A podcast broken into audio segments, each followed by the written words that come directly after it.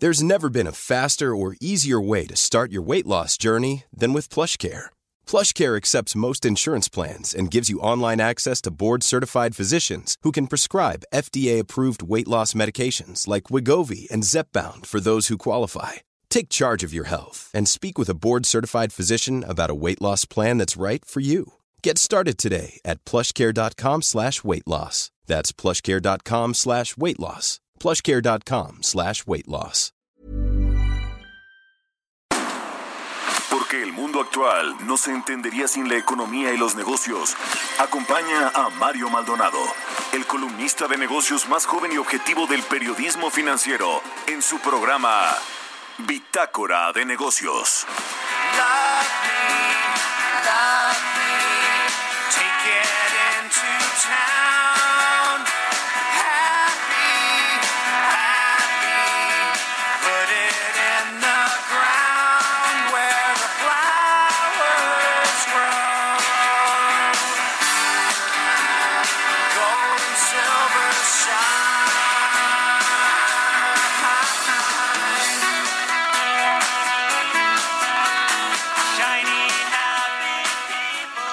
¿Qué tal? ¿Cómo está? Muy buenos días. Bienvenidos a Bitácora de Negocios.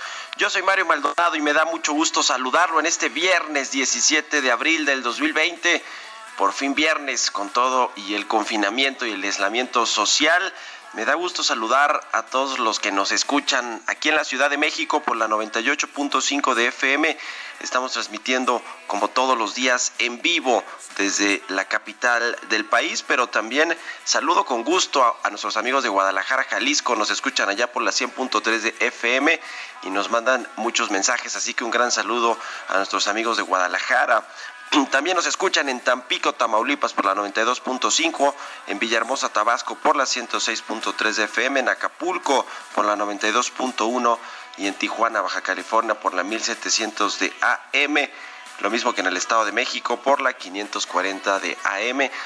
También ah, nos puede seguir en heraldodemexico.com.mx, ahí está el streaming para que escuchen el programa de radio en vivo y también a través de las aplicaciones como iTunes Radio. Y empezamos el día en esta ocasión con esta canción de R.E.M. que se llama Shiny Happy People.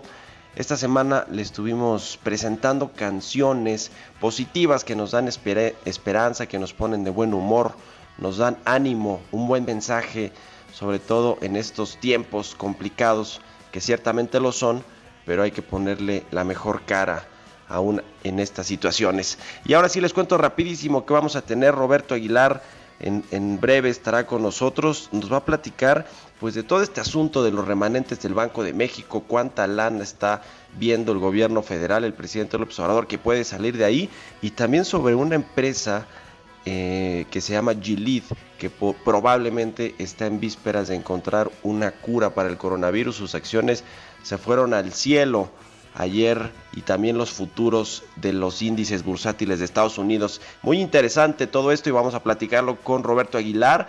Vamos a hablar también con Antonio Sousa, asociado del Consejo Mexicano de Asuntos Internacionales de Comexi, sobre eh, si Pemex no va a continuar con recortes a la producción a partir de junio o si va a continuar, cuál es la decisión de política energética de la secretaria Rocío que por cierto ya, ya hay muchos videos allí en las redes sociales en la que pues eh, se ve que no le aplaudieron a ella como dijo esta semana en la conferencia matutina tras firmarse este acuerdo del OPEP Plus. En fin, pues todo un tema, pero eh, interesante lo que va a pasar a partir de junio, que hay una nueva reunión entre estos miembros de países productores y exportadores de petróleo.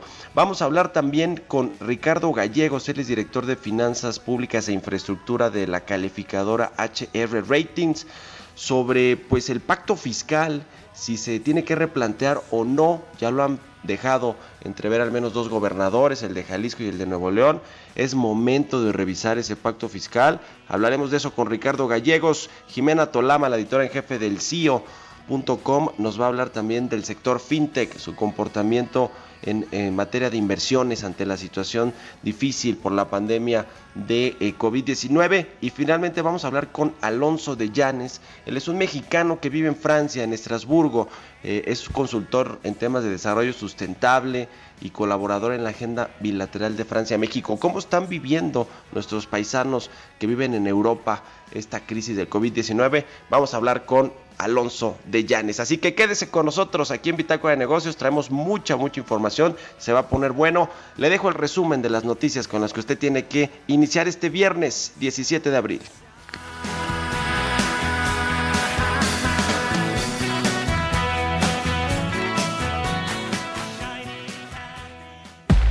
El resumen.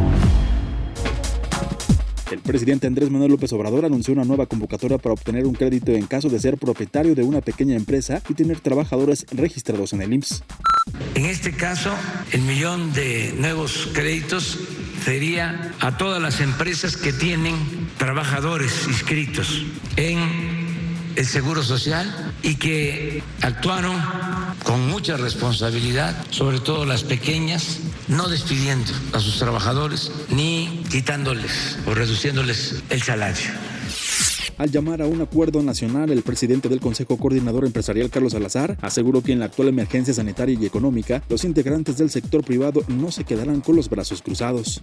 En esto estamos tratando de convocar a todo México a que se una en este gran acuerdo nacional en donde hablemos de unión, hablemos de organización, hablemos de objetivos comunes, hablemos definitivamente de cómo los mexicanos podemos ser fraternos y solidarios ante, los problemas y no dejar a nadie, insisto, que se quede sin el apoyo y sin la ayuda que nosotros le podemos brindar.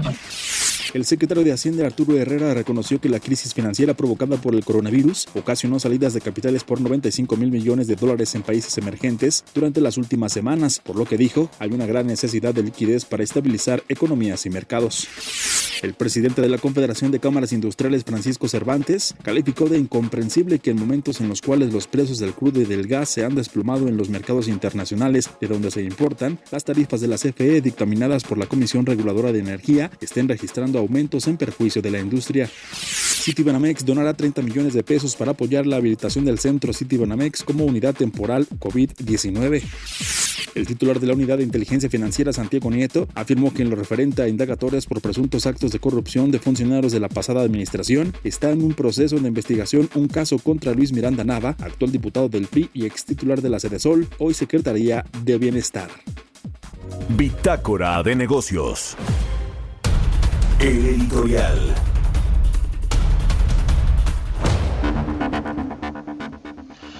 Oiga, pues está muy, muy interesante que en estos tiempos se quiera investigar no solo al expresidente Enrique Peña Nieto, o se le tenga más bien ya preparada toda eh, pues una carpeta de investigación para él, para su familia, sus hijos, su ex esposa Angélica Rivera, y bueno, pues sus colaboradores cercanísimos, ni más ni menos que Luis Miranda, el exsecretario de Desarrollo Social, su compadre y, mejor amigo.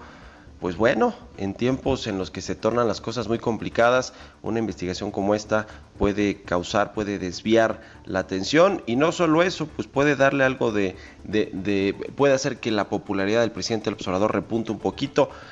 En fin, pues todo un tema, todo un tema a analizar. Por fin se va a decidir utilizar ese cartucho que yo creo que era el más valioso que tiene el presidente López Obrador ante una crisis, pues ya le cayó esta crisis. Oiga, eh, yo no, no voy a hablar tanto ya ahora de mi editorial, le voy a recomendar más bien un hilo que publicó ayer en Twitter el, eh, Gerardo Esquivel, quien fue eh, pues propuesto para ser subsecretario de Hacienda, ¿se acuerda?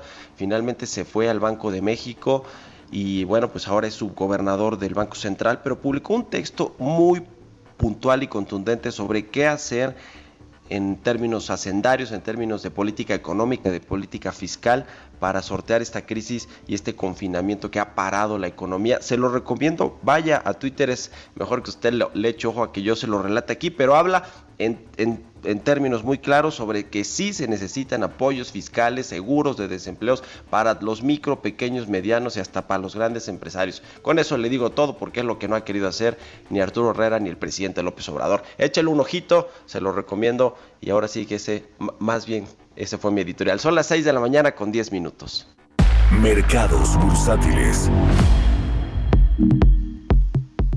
Roberto Aguilar ya está en la línea telefónica. Mi querido Robert, ¿cómo estás? ¿Cómo te va? Muy buenos días. Eh, ¿Qué tal Mario? Me da mucho gusto saludarte. Muy buenos días. Pues eh, aquí con varias, mucha información respecto a esta situación de los mercados financieros, pero si te parece, hacemos un resumen muy rápido para pasar luego a temas mucho más eh, con más profundidad. Mira, el tema es que hoy las bolsas europeas están subiendo y recuperan parte del terreno perdido esta semana ante los planes del presidente Donald Trump de una reapertura gradual de la economía de Estados Unidos, que de hecho sería en tres fases, aunque no, no dijo o no especificó cuándo sería el calendario, pero él dice que 29 de, de los estados ya están listos hoy mismo para retomar actividades de manera progresiva con una serie de condiciones que ha marcado. El otro es el tema, otra de las eh, eh, de los factores que están favoreciendo los mercados, por lo menos los europeos, es esta publicación de un artículo sobre la posible eficacia de un tratamiento como el, contra el COVID-19 y esto pues compensa los datos de la caída de la economía china en el primer trimestre, que bueno, pues fue algo que no veíamos hace 28 años, 6.8%, fue todavía peor de lo que se esperaba con de acuerdo a las estimaciones, pero bueno, pues la verdad es que también acaban de hacer declaraciones la Oficina de Estadísticas o el vocero de la Oficina de Estadísticas de China, donde dice que los fundamentales de largo plazo de su economía pues permanecen intactos. Así es que, bueno, pues hay estimaciones de que incluso China va a crecer este año, que sería el, el, el único país que en 2020 tendría una tasa positiva de crecimiento. Y bueno, ayer, Mario, esta situación comenzó desde muy temprano con las declaraciones del presidente Donald, de, perdón, del presidente Andrés Manuel López Obrador, pues es que es muy tentador, Mario, este tema de los se parecen tanto a mi querido Robert que yo creo que por eso te equivocaste. Exactamente, pero fíjate que es muy tentador este, este tema de los remanentes del Banco de México. Es decir, tenemos una reserva, 185 mil millones de dólares, las cuales se van, pues, eh, se van apreciando o se van moviendo porque esto depende también del movimiento del tipo de cambio. En lo que llevamos del año, Mario, hay una depreciación del 27% y tenemos 185 mil millones de dólares de reserva. Es decir, que nosotros tendríamos que aplicarle ese 27% y tendríamos unas ganancias cambiarias, entre comillas, que son los que tiene el Banco de México, que por cierto tiene años que no lo había hecho porque en años anteriores lo que había pasado es que el peso se había apreciado respecto al dólar, no había generado ganancias cambiarias estos remanentes, pero pues estamos hablando de cerca de 55 mil millones de dólares y esto pues obviamente ante una necesidad del gasto público pues es importantísimo para el presidente. Y ayer quedó claro se reunieron eh, justamente el, el, jefe del Banco de México con el presidente Andrés Manuel López Obrador. Y bueno creo que triunfó la razón. Vamos a escuchar fíjate lo que ayer nos dijo en este espacio Mario Alonso Cervera economista en jefe para América Latina de Credit Suisse donde dice pues sí se vale pero hay que respetar los tiempos si te parece escuchamos ese audio Mario. Sí lo escuchamos venga. Es perfectamente legal pero tiene sus tiempos y tiene sus formas, entonces no hay que, digamos, comer ansias para ver cuánto ya le va a mandar Banco de México al gobierno. No hubo remanente el año pasado, seguramente habrá remanente en 2020 y veremos cuánto decide mandarle el Banco a Hacienda en los primeros cuatro meses del 2021. Ya. Ahora, eh, Robert, a ver, rapidísimo. 55 mil millones de dólares, ¿cuánto es? ¿Como 1.3 billones de pesos? que es? Eh, Sí, yo creo que arribita de estos, considerando que el tipo de cambio ahorita está, sí, en 24 exactamente, sí, sí, sí, sería como esta parte. Más o menos 1.3 billones, que imagínate, es muchísimo dinero.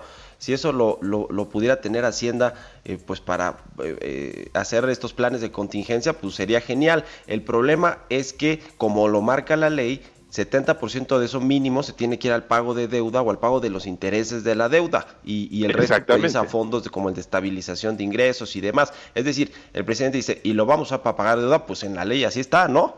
Pero bueno. Claro, sí. no, yo creo que él pensaría, él pensaría que es un cheque que puede disponer de los recursos. Es decir, yo creo que también, Mario, había que destacar que fue muy aplaudida esta decisión o esta eh, reafirmar el Banco de México, pues es que si no se estaría atentando contra la autonomía y, y es de las pocas eh, entidades autónomas con respeto todavía en México y la verdad es que creo que esto pues hizo muy bien el Banco de México, hay que reconocerlo, yo creo que es importantísimo. Y luego te sumaría, por ejemplo, ayer hablando del tipo de cambio, Mario, que las acciones de esta empresa Gilead subieron 16% luego de que al cierre de los mercados un artículo de prensa destacó alentadores datos parciales de un ensayo con un medicamento experimental de la compañía, el Redemsivir, en pacientes graves del COVID-19. Pero fíjate que es interesante porque la Universidad de Chicago ayer aclaró y dijo, a ver señores, está muy bien que eh, estas pruebas no son concluyentes, estamos en este proceso y además se obtuvieron ilegalmente, o sea, nunca dimos autorización para que se compartieran los avances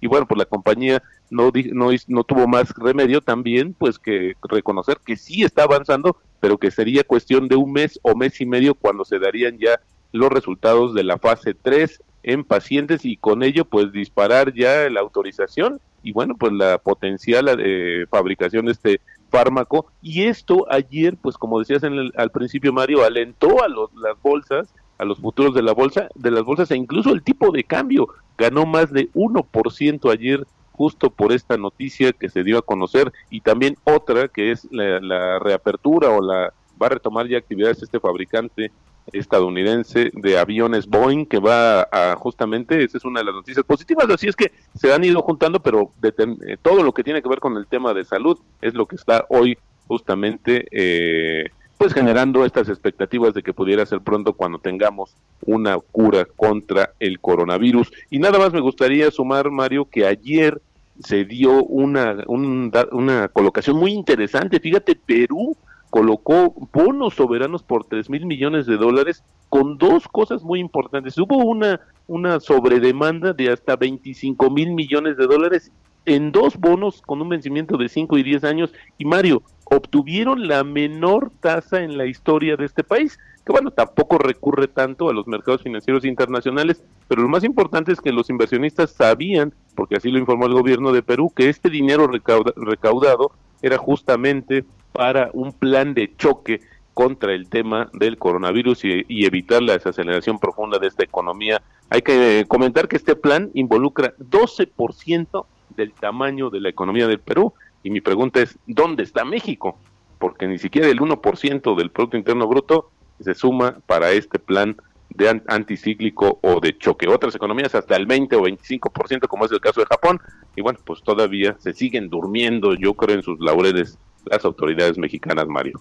Pues ahí está el tema, mi querido Robert, a ver cómo reacciona haciendo, porque yo le he escuchado al secretario Arturo Herrera decir que estamos en un plan A todavía de, pues de echar mano de lo que se tiene al alcance para no ir a contratar más deuda y demás, pero que tiene escenarios B, C y D y que y además ayer habló muy claro de que en, en, esta reunión que tuvo con gobernadores del Fondo Monetario Internacional de que se necesita inyectar liquidez a los mercados y a la economía pues para que reaccione, para que no se nos vaya el PIB hasta menos 8%, que es el peor panorama que ven eh, ahora mismo algunos bancos, ¿no? O sea, Así es. y habló de utilizar de posiblemente la línea de crédito flexible que tiene con el FMI. Yo creo que va a pasar inevitablemente algo de esto. Ahora, el tema es que ya vamos tarde. Si queremos hacerlo, este, como decías en tu columna, Mario, como el lobo, nos va a pasar, porque justamente cuando se quiera hacer o se tenga voluntad, los mercados financieros van a estar cerrados más con un país como México, cuya eh, deuda soberana o calificación de la deuda soberana, pues pende de un hilo, y esto pues es muy grave. ¿Qué, confianza le puedes dar a los inversionistas internacionales, Mario? Que por cierto, el bono de Perú, la mitad lo compraron extranjeros eh, de Estados Unidos, ¿eh? Pues ahí está mi querido Robert, muchas gracias como siempre, muy buenos días y muy buen fin de semana. Roberto Aguilar, Roberto H, sígalo y en Twitter, son las 6 con 19 minutos. Historias empresariales. Pues ya hablaba Jesús Espinosa, nuestro productor y jefe de información, en el resumen sobre este eh, tema del, del, centro City Banamex. Ahí le metieron lana a las fundaciones de Carlos Slim, de Corporación Interamericana de Entretenimiento y también del Grupo Bimbo, que ayer además anunció donativos en México por un monto superior a los 200 millones de pesos para hacer frente a esta epidemia. Nos cuenta de todo esto Giovanna Torres en la siguiente cápsula. Grupo Bimbo donará 200 millones de pesos para ayudar a hacer frente al COVID-19 en México, los cuales destinará al fortalecimiento de los servicios de salud, así como el apoyo a pequeños tenderos. En un comunicado, la panificadora indicó que sus colaboradores y accionistas aportarán más de 70 millones de pesos para fortalecer los servicios de salud existentes, apoyando la construcción de la unidad temporal COVID-19 que estará ubicada en el centro City Banamex en la Ciudad de México. Adicionalmente, entregarán más de 2.5 millones de lunchboxes al personal médico que labora para atender la crisis sanitaria, los cuales se repartirán de forma gratuita en hospitales públicos de distintas ciudades de la República Mexicana durante las próximas semanas. La panificadora indicó que también colaborarán con la Fundación IMSS, poniendo a su disposición equipo y operadores para apoyar en el manejo de medicamentos dentro de almacenes de esta institución. Además, con el objetivo de contribuir con el mejoramiento continuo de la salud en México, otorgarán donativos a la Fundación Mexicana para la Salud, que tiene como misión el impulso a la investigación, la formación de profesionales y el desarrollo tecnológico. Bimbo aseguró que los pequeños comerciantes son aliados estratégicos, por lo que durante esta crisis sanitaria entregarán un millón de cubrebocas de tela. Adicionalmente, la empresa desarrollará planes de incentivos enfocados a los pequeños comercios. Para Bitácora de Negocios, Giovanna Torres.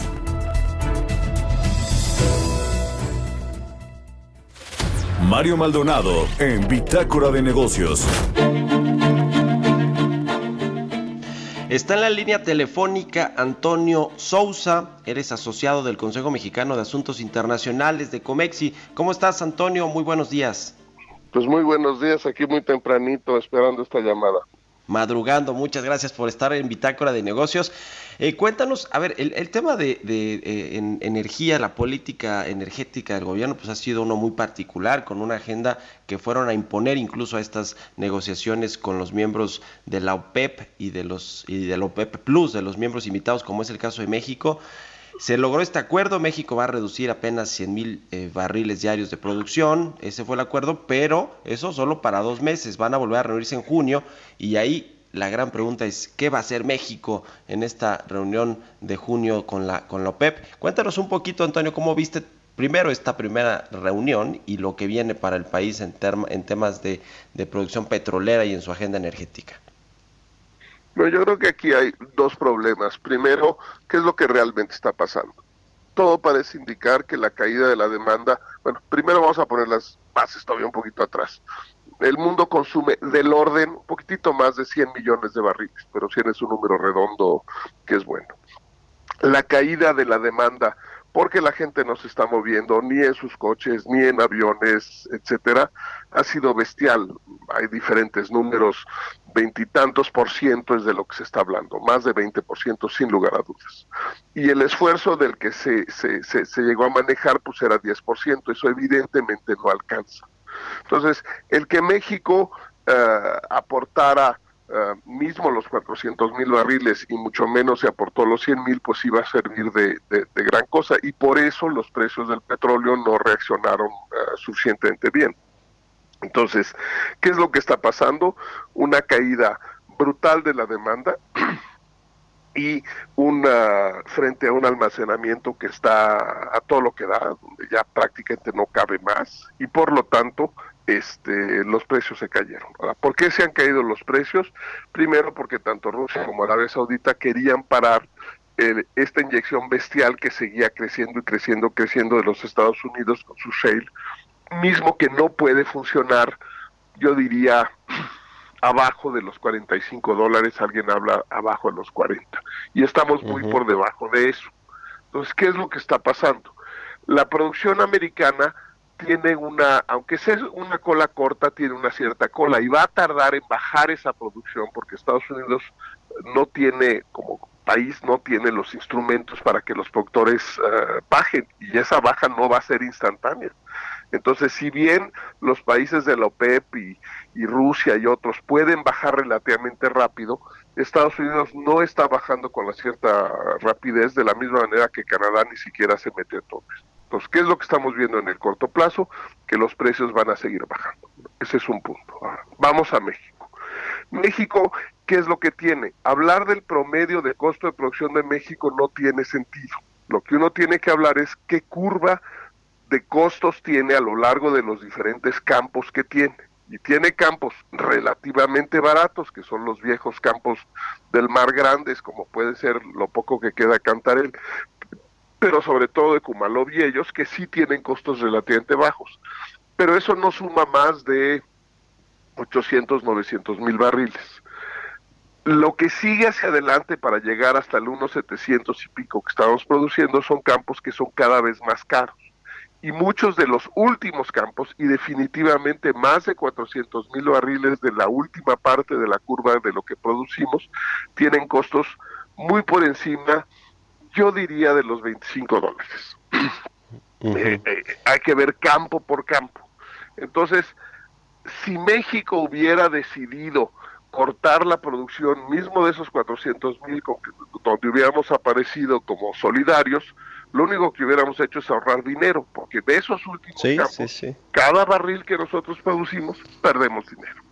Mm, o sea, que eh, empecinarse en, no reducir los 400 mil que nos pedía la OPEP y solo reducir 100 mil eh, barriles diarios, pues es, es eh, hasta contraproducente, ¿no? O sea, no suena es definitivamente una decisión antieconómica. ¿Por qué se tomó esta decisión? Pues porque en realidad estos son decisiones políticas y una de las, no quiero utilizar palabra obsesión, pero uno de los mantras este, de, la actual administración es pues que vamos a volver a ser un gran productor petrolero, etcétera. Pero no debe de ser a cualquier costo, debe de ser para traerle dinero al erario público para que las arcas de la nación tengan con qué gastar en lo que importa que es pues en los pobres y ahora en la medicina y ahora en la salud y todo eso. Entonces, esta posición de, de, la administración, eh, de la Secretaría de Energía, etcétera, este, pues es para lograr este, llamemos, eh, objetivo político, etcétera, de demostrar que, que, México puede y que la administración actual puede eh, darle la vuelta a esa curva de producción que sí había venido bajando y que no se había logrado Y en la próxima reunión que va a tener la OPEP, que es no sé si en junio o en julio, eh, para revisar de nueva cuenta pues, qué hacen con, con, estos asuntos de la oferta, pues yo creo que México va a llevar su misma posición, ¿no? De que no puede reducir más que 100 mil o mantener en todo caso los 100 mil eh, barriles de recorte a la producción. Pues quiero suponer, es muy difícil saber lo que van a hacer. Eh, si fueran racionales uno podría más o menos decir, pero admitir, admitir que lo que tomaron fue una posición eh, política y no una posición real, eh, no, no, este, no, no, no, no creo que lo vayan a hacer. este punto extraño y que no hemos entendido muy bien que ofreció Estados Unidos cubrir nuestra diferencia, pues es algo que no entendemos y mucho menos cuál es el, como dicen, la letra fina del posible acuerdo que haya habido, que evidentemente no era de letra, sino era verbal. Este, Lo único que realmente podría hacer el gobierno americano, y dudo que lo esté haciendo, es sacar producto y meterlo a la, a la reserva estratégica, este, y si lo hiciera, a cómo nos lo va a cobrar después. Eh, la verdad es que no tenemos la menor idea. O sea, Ese es un gran tema. no tenemos idea, no sabemos este eh, muy poca gente de los de tu radio escuchas y solamente los que tenemos ya una edad cierta y no una cierta edad eh, nos acordamos de lo que pasó al fin de la administración del presidente López Portillo, donde México se quedó sin dinero eh, y el entonces secretario Silva Herzog negoció la venta de petróleo mexicano a la Reserva eh, estratégica de los Estados Unidos, lo cual nos dio una liquidez de mil millones de dólares. Pues ahí está el tema, a ver qué, qué eh, le prometieron a Donald Trump, que es un hábil, hábil negociador y nos la va a cobrar con creces, yo creo. Muchas gracias eh, por tu participación, Antonio Sousa, asociado de Comexi, por haber estado aquí con nosotros. Muy buenos días, parece que lo perdimos al final, pero bueno, pues ya había terminado su participación. Son las 6 con 29 minutos, vamos a hacer una pausa rapidísimo y regresamos. Continuamos en un momento con la información más relevante del mundo financiero en Bitácora de Negocios con Mario Maldonado. Regresamos. Estamos de vuelta en Bitácora de Negocios con Mario Maldonado. Entrevista. Estamos de regreso en Bitácora de Negocios, son las 6 de la mañana con 34 minutos. Vamos a platicar con eh, Ricardo Gallegos, él es director de Finanzas Públicas e Infraestructura de HR Ratings. ¿Cómo estás, Ricardo? Muy buenos días. ¿Qué tal, Mario? Muy buenos días a ti, auditorio. Gracias por tomarnos la llamada. Bueno, a ver, recientemente se ha generado una gran polémica entre los gobernadores, pues al menos de cuatro estados, de Jalisco, Tamaulipas, Coahuila, Nuevo León, con respecto a revisar el pacto fiscal eh, que tienen los estados con el gobierno federal y que bueno, pues entre otras cosas eh, busca distribuir de la manera más equitativa los recursos eh, fiscales que se recaudan. Hay, por supuesto, participaciones que se le entregan a los gobiernos que tiene que ver con la población y con la condición social, pero hay aportaciones que se van, pues, en buena medida a los gobiernos con las eh, poblaciones más pobres. Es todo un debate y hay quien dice que no se debería estar llevando a cabo en estos momentos de contingencia. ¿Tú cómo la ves? ¿Cuáles serían los riesgos? ¿Cuáles serían los riesgos de replantear un pacto fiscal en estas condiciones? Ricardo, por favor. Claro que sí. Mira, eh, el llamado pacto fiscal está enmarcado dentro del Sistema Nacional de Coordinación Fiscal. Eh, este tema se ha venido, por lo menos, discutiendo de manera importante en los últimos 10 años. Sin embargo, en realidad no hemos llegado a, un acuerdo definitivo en el que efectivamente muchos estados eh, y municipios, incluyendo por supuesto, pues hay una discusión acerca de qué tan balanceado o qué tan bien repartido está los recursos federales. Hay que recordar que en realidad, por un lado, los estados tienen un aspecto eh, bastante cierto en términos de que son recursos que al final del día provienen de los impuestos que ellos se dieron esa potestad de cobro. Por lo tanto, tampoco es ninguna dádiva lo que reciben por parte de la federación. Sin embargo, por otro lado, también es cierto que para una discusión profunda de forma y fondo, donde no solamente estamos discutiendo qué tanto aporta cada Estado a la federación, sino también cómo dentro de, de este sistema en el cual estamos organizados, pues lo hacemos de la manera correcta y adecuada. Por lo tanto, no solamente se debe limitar a una discusión de cuánto aporto y cuánto me regresen, sino, sino una discusión de fondo en el cual también incluya cuántos estos estados que también reciben recursos para tratar de disminuir eh, el rezago social, pues también son fuente de, de, recursos naturales. Por ejemplo, eh, Chiapas eh, produce un porcentaje muy importante de la electricidad que se utiliza en todo el país, por ejemplo. ¿no? Entonces, pareciera que hoy, en el contexto en el que estamos, eh, la discusión del federalismo fiscal, la discusión del pacto fiscal, pues simplemente resalta precisamente porque eh, toma a los estados y municipios en una situación complicada, tanto de liquidez como de recursos frescos para enfrentar también por su lado cada uno de ellos pues una contingencia sanitaria. Probablemente el momento para la discusión eh, estimamos que probablemente no es el más adecuado. Creemos que eh, el impacto de una contingencia, la situación de una desaceleración económica en la cual nos encontramos todos, eh, antojaría a que la discusión debería ser en un momento en el que tenemos un poquito más de estabilidad. Hay varios temas en la agenda pública de, los nacionales. Este es uno de los principales, pero también viene el tema de pensiones, viene el tema de, de eh, agua, eh, pero en realidad, justo el financiero pues es el que resalta más pues en un contexto en la que todos los estados y los municipios están buscando la manera de enfrentar eh, esta, esta contingencia sanitaria en un ambiente recesivo. Pues sí, es, es, muy interesante cómo se distribuye esto, ¿no? A ver, mira, para ponerlo en contexto, Nuevo León, que es uno de los estados más prósperos del país, que genera buena parte del Producto Interno Bruto, es una, tiene eh, ciudades como Monterrey muy industrializadas, tiene una población de 5.53 millones de habitantes y recibió el año pasado 42 mil millones de pesos, mientras que Chiapas, que tiene una población más o menos similar, 5.65 millones, recibió 31 mil 812 millones de pesos. El tema aquí es que por aportaciones Chiapas recibió muchísimo más que Nuevo León, precisamente porque tiene pues una población muy alta en situación de pobreza. Eso es un poco lo que, lo que se reclama, digamos, en este reajuste o rebalance de, pacto fiscal, que los, los estados que más generan pues también se quede en ese dinero para que ellos puedan echar mano de políticas contracíclicas eh, y, que, y que no necesariamente venga eh, del paraguas del gobierno federal. ¿Es más o menos esa parte de la lógica, Ricardo? Sí, efectivamente.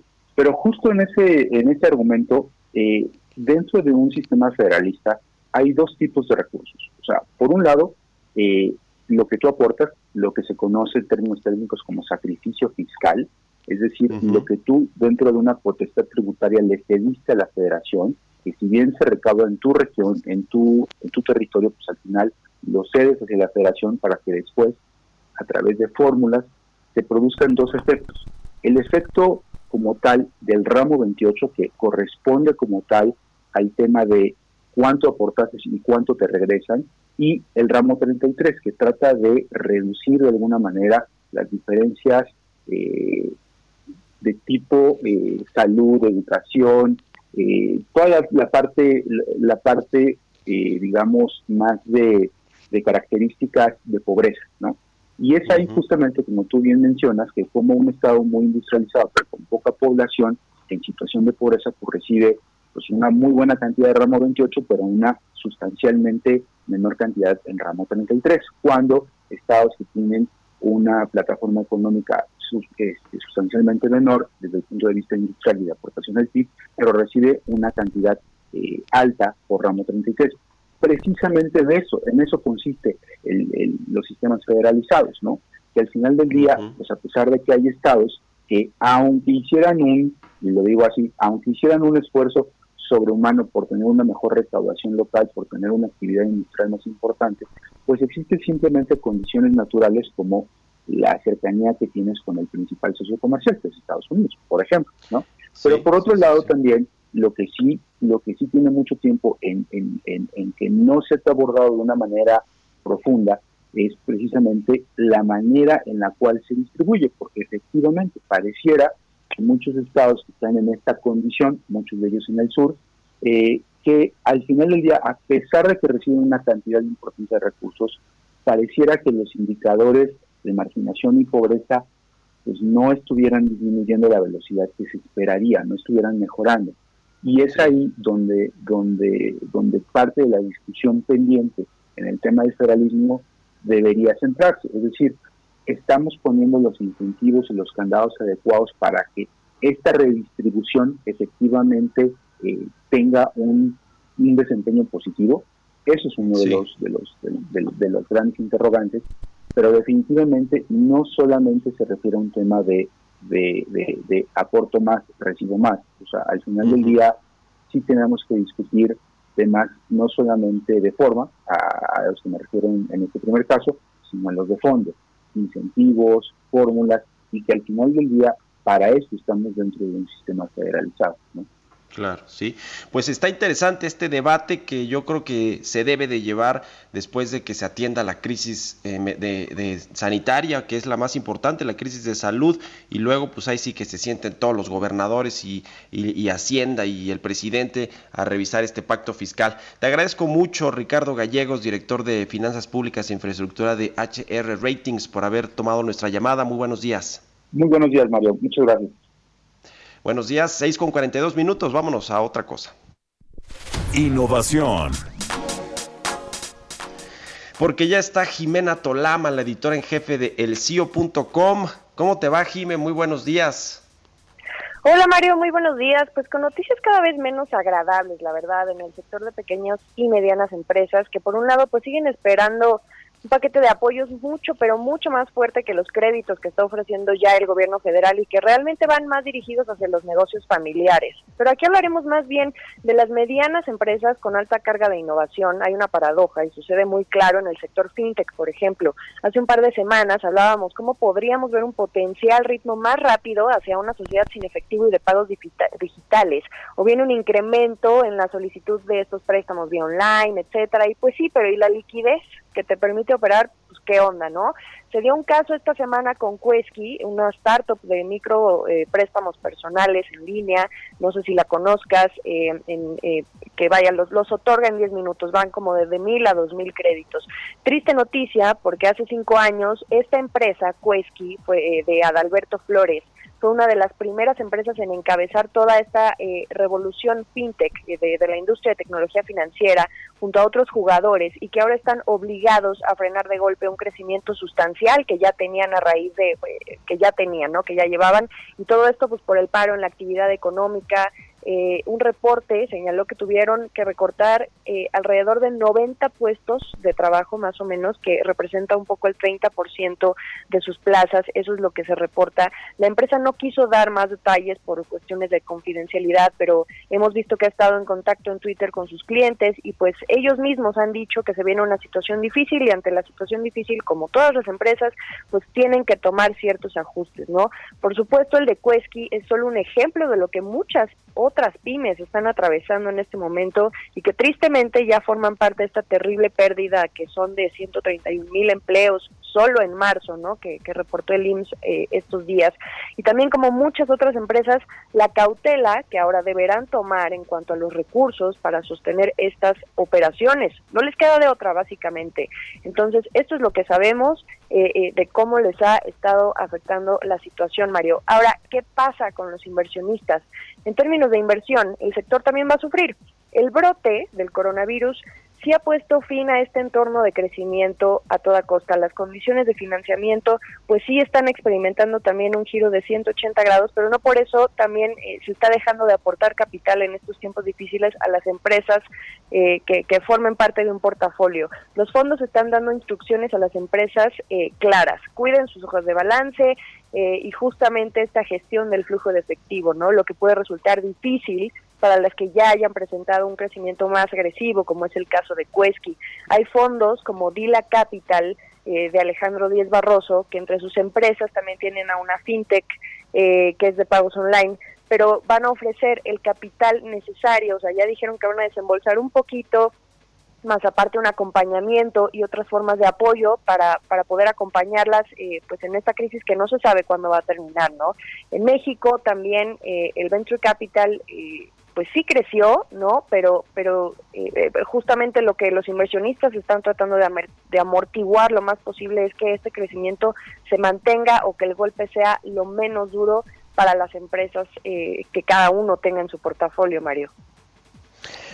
Pues sí, qué situación tan complicada para los emprendedores, para los emprendedores digitales, aún en coyunturas como esta que, que pues, eh, muchos voltean a ver a la digitalización, pues estos, estas empresas fintech y las inversiones, los fondos que, que normalmente disponen para poder invertir en proyectos como startups y en, en, proyectos tecnológicos de innovación, pues se ve complicado, hasta, hasta ellos les pega. ¿Te acuerdas que el otro día me, me pasabas, Jime, un hilo de, de, un emprendedor que contaba ahí parte de su historia de que ya no iba a poder pues pagar los salarios ni prácticamente, probablemente ni siquiera reactivar sus operaciones luego de, este, de esta crisis? La verdad es que no recuerdo quién era ese emprendedor, pero bueno, pues es una situación que está sucediendo, ¿no? Y que, y que lamentablemente pues le va a tocar y, le va a pegar incluso hasta a, pues a jóvenes, a, personas jóvenes quienes están pues iniciando un negocio que quizás no puedan mantener. De acuerdo, de acuerdo. Habrá que enfrentarlo. Hay algunas quienes están ya previendo que eh, la liquidez les alcance solo para dos meses. Es por eso que estos fondos están eh, metiendo un poco de más eh, apoyo. Esperemos que no se dé próximamente el cierre de varias empresas a las que les hemos dado seguimiento en, en los últimos cinco años. todo dependerá de cómo avance esta situación, Mario. Pues muchas gracias Jimena Tolama, como siempre los viernes nos da, nos trata de dar algo de rating Jimena. Danos tus redes sociales, eh, tu cuenta de Twitter, de Instagram, de LinkedIn, de todo Jimena. Claro que sí, Mario. A ver, ahí te va. La cuenta de Twitter es arroba Jimena Tolama, la de Instagram es arroba Jimena Top a la mitad con doble P. Y LinkedIn lo mismo, vas a Jimena Tolama por todos, lados. La vas a abrir, vas a aceptar, porque luego ya me han dicho que no aceptan las. Ya vamos a abrirla, Mario, vamos a abrirla. Vamos a abrirla los dos, ¿eh? ya los aceptamos. Ya lo dijiste al aire. bueno, pues muchas gracias, Jimena Tolama, la editora en jefe de elcio.com. Muy buenos días, sígala ahí en sus redes sociales, en Twitter, en Instagram. Son las 6 con 48 minutos. Entrevista.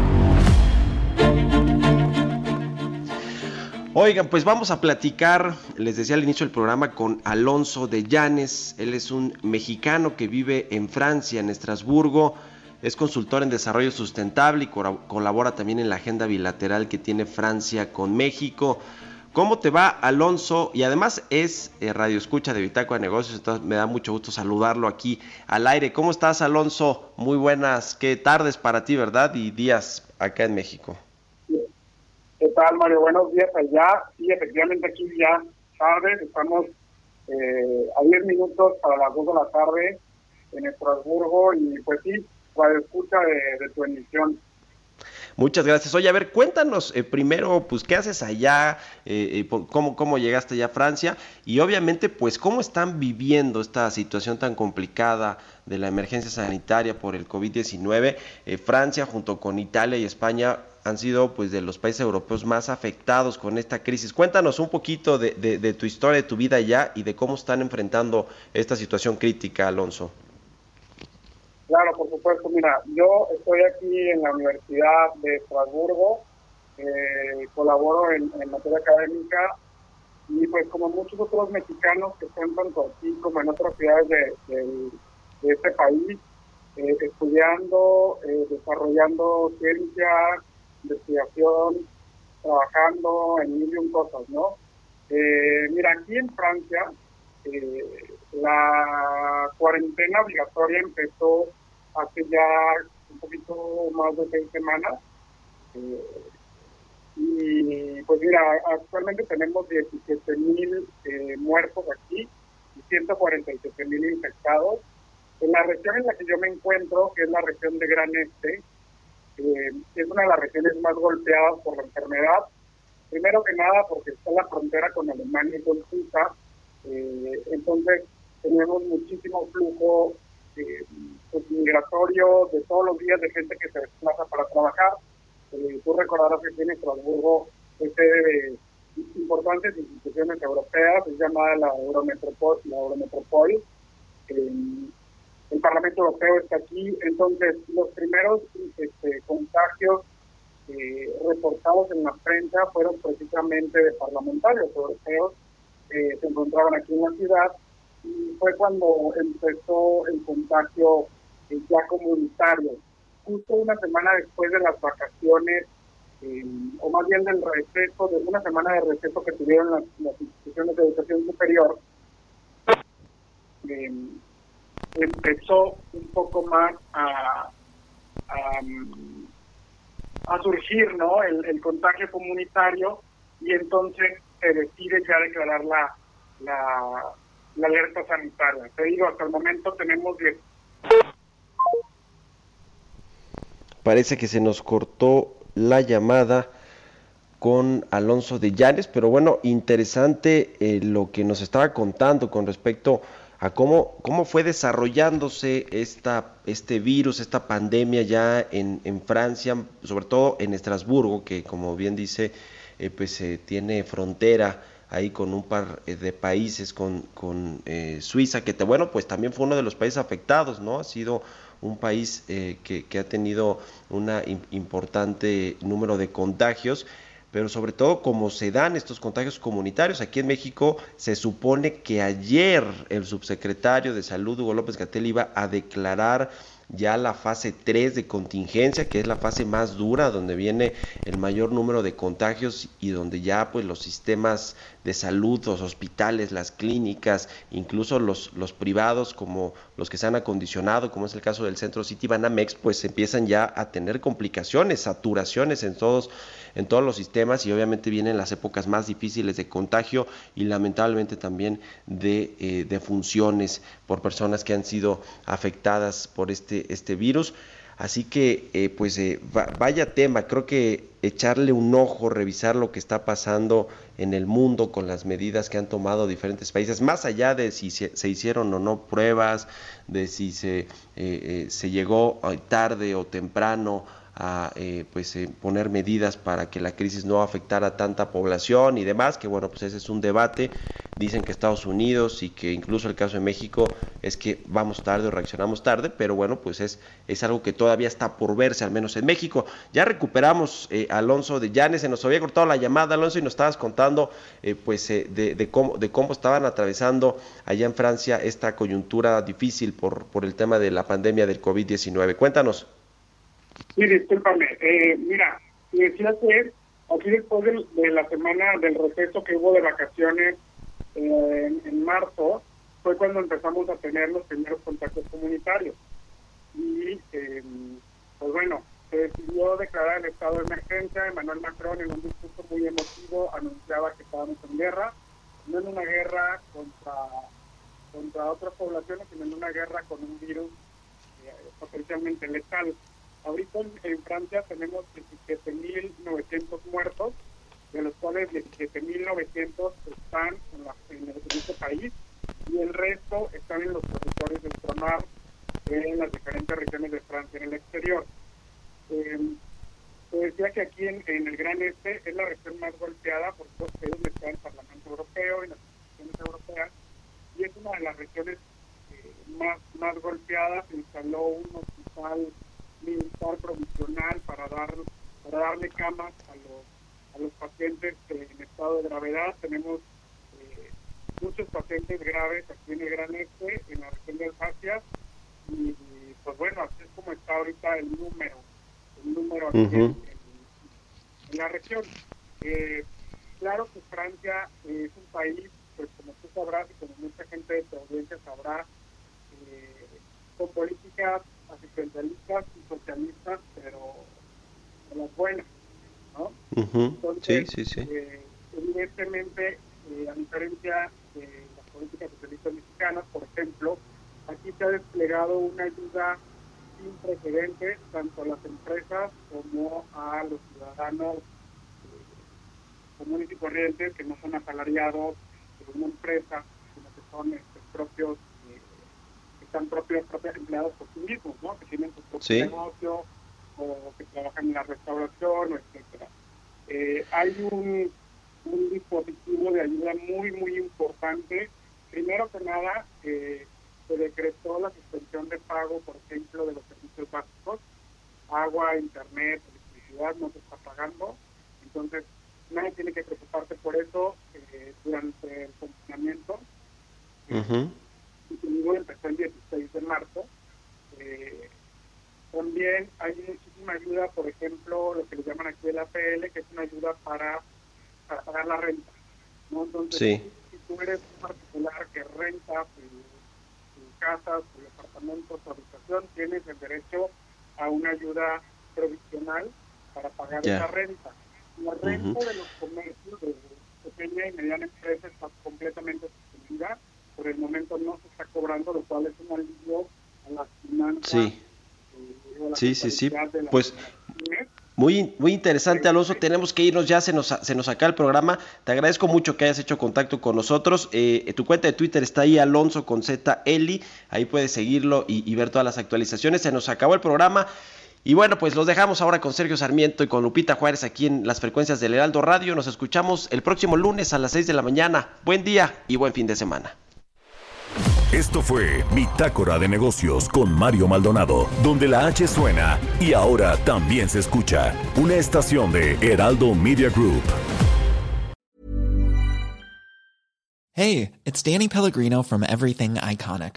¿Ready to upgrade your style game without blowing your budget? Check out Quince. They've got all the good stuff shirts and polos, activewear, and fine leather goods, all at 50 to 80% less than other high end brands. And the best part? They're all about safe, ethical, and responsible manufacturing. Get that luxury vibe without the luxury price tag. Hit up quince.com slash upgrade for free shipping and 365 day returns on your next order. That's quince.com slash upgrade.